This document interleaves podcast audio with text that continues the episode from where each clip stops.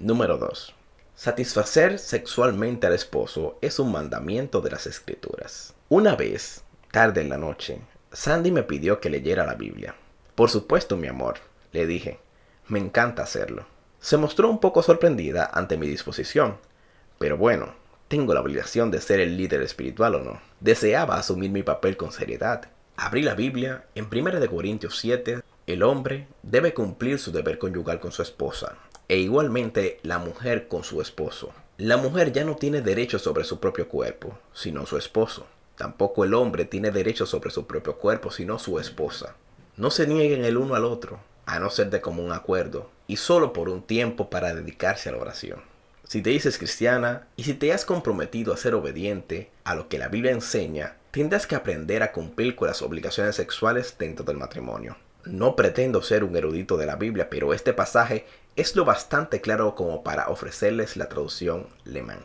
Lo que Pablo nos quiere decir es que desea que lo hagamos. Y si deseamos hacer una pausa para orar, está bien. Y luego, lo que me encanta de este gran santo de la iglesia es que quiere que lo hagamos otra vez. La traducción de C.K. Barrett es igual de fuerte. En lugar de la frase bastante educada, no se nieguen el uno al otro, que utiliza la nueva versión internacional citada antes, Barrett traduce del griego no se roben el uno al otro. Queda claro, los hombres pueden robar a sus mujeres y lo mismo sucede a la inversa. La obligación recae sobre las dos partes. Aún así, lo esencial es que si le dices a tu esposo el negocio está cerrado o incluso puedes comprar de este estante pero no de este otro, tu actitud no es de una cristiana. Ahora bien, si le hablara a tu esposo, le recordaría uno de los grandes renglones bíblicos de todos los tiempos. El amor no es egoísta. Primera de Corintios 13:5. Cuando un hombre trata de usar Primera de Corintios 7 para lograr que su esposa haga algo retorcido o que para ella es de mal gusto, querida, tienes que tener relación sexual anal si yo lo deseo, o tienes que tragar. Por favor, eso no es lo que Pablo se refiere. De la misma manera en que Pablo nos dice que tenemos obligaciones sexuales dentro del matrimonio, en el libro insiste en que el amor no es egoísta. En pocas palabras, no debes obligar jamás. El matrimonio es un ejercicio de sumisión mutua. Debemos ser realistas, por supuesto. No puedo negar que algunas veces cuando mi cabeza cae sobre la almohada, piensa en la relación sexual. Y cuando la cabeza de Sandy cae sobre la almohada, también piensa en la relación sexual. Pero los dos nos despertamos a la mañana siguiente y nos damos cuenta de que no pasó nada. Así es, hay veces en que estás demasiada hecha polvo como para chillar. Pero si eres la única que está demasiada hecha polvo, puedes estar dispuesta a chillar de todas maneras, porque sabes que esto le agrada a tu esposo.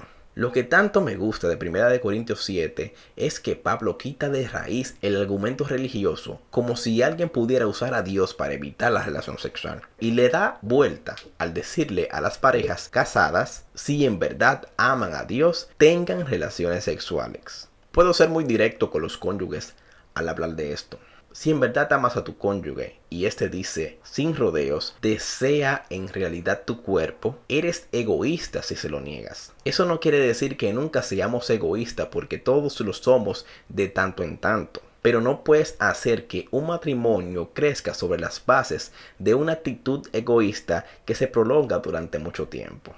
Con el tiempo, tu egoísmo lo matará. Una esposa que está en sintonía con las necesidades y deseos de su esposo es capaz de ayudarlo en verdad a vivir una vida santa. Mientras escribía este libro, hablé con una pareja en la cual el esposo luchó durante muchos años con una adicción a la pornografía. Aunque la pornografía está relacionada con cuestiones más profundas como el aislamiento, la soledad y la incapacidad para conectarse con los demás, en el ámbito emocional, para nombrar algunas, puede ser una lucha adicional para un hombre si a su esposa no le interesa la relación sexual o no está disponible. El momento más difícil para este hombre era durante la menstruación de su esposa porque no se encontraba disponible sexualmente.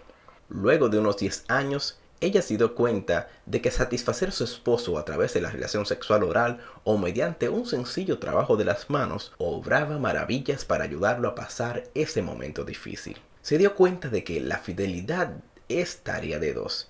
Eso no significa que un esposo evada la culpa por el uso de la pornografía al señalar a su esposa que no coopera. Todos tomamos nuestras propias decisiones, pero una esposa puede hacer que a su esposo le resulte mucho más fácil mantener una mente pura. Aquí tenemos un escenario típico. Un esposo se despierta temprano en la mañana con la indisputable evidencia física de que el señor feliz está más que listo para danzar. Se da vuelta y allí está su esposa, dulcemente dormida.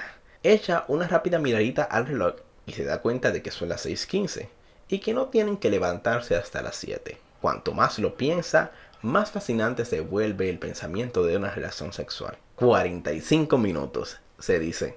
Vaya, todo lo que puedo hacer en 45 minutos.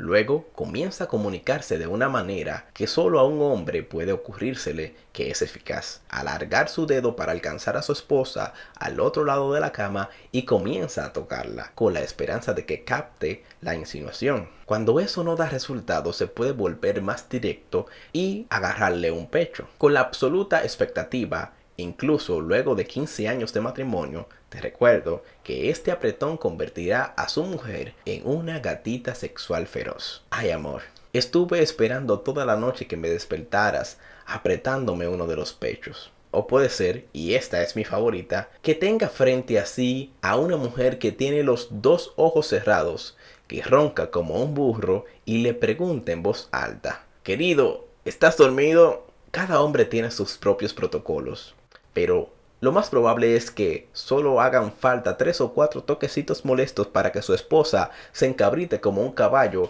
que tiene un abrojo debajo de la silla de montar y grite, ¿qué crees que estás haciendo? Todavía me quedan 45 minutos para dormir. Algunas veces la esposa no será tan enérgica, ni siquiera me he lavado los dientes. Sin duda no querrás besarme. Querida, él quiere hacer algo mucho más que besarte. Si el matrimonio es egoísta, el hombre escuchará toda clase de defensas. Despertaremos a los niños. Estoy cansada. ¿Es alguna especie de adicto al sexo? Si el matrimonio no es egoísta, pero no es satisfactorio, la esposa quizá acceda con algunas condiciones y con el mismo entusiasmo con el que lee la guía telefónica. Se convierte en un receptáculo sexual, pero eso es todo. Si el matrimonio es satisfactorio, las dos partes considerarán el interés del otro.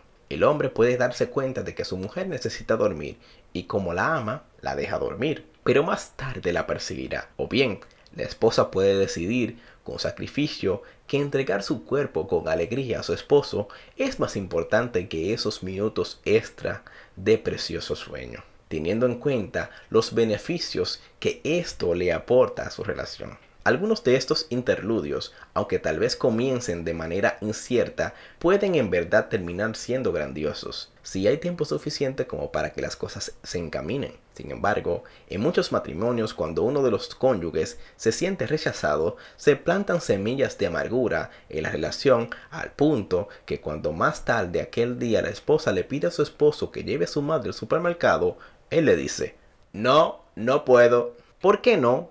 ¿Estás mirando el partido? Estoy ocupado. No pareces ocupado. No me importa lo que parezca, estoy ocupado. Si tu madre necesita ir de compras, ¿por qué no la llevas tú? ¿Qué sucede aquí?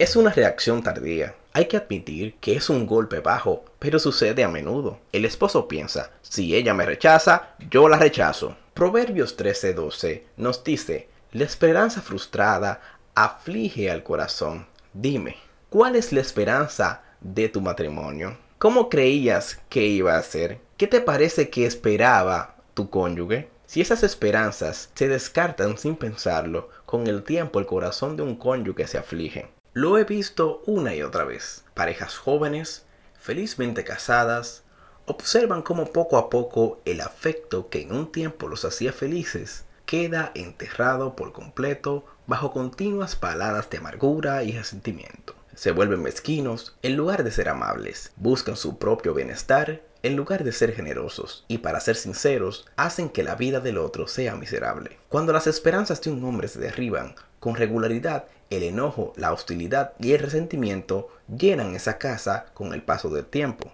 Por cierto, muchos de nosotros tenemos esperanzas poco realistas que se deben desafiar. Con toda franqueza, yo pensaba que tendría relaciones sexuales todas las noches de mi matrimonio, y no me llevó muchas noches darme cuenta de que eso no iba a suceder. Por eso, es tan importante hablar acerca de tus expectativas y esperanza con tu cónyuge antes del matrimonio. Al comienzo de la vida matrimonial y a lo largo de toda ella, es la única manera de que como pareja descubran qué necesidades no son realistas y cuáles son legítimas. Las esperanzas que son legítimas no se deberían arrojar a un lado. Si se avinagran, afectarán cada aspecto de la relación.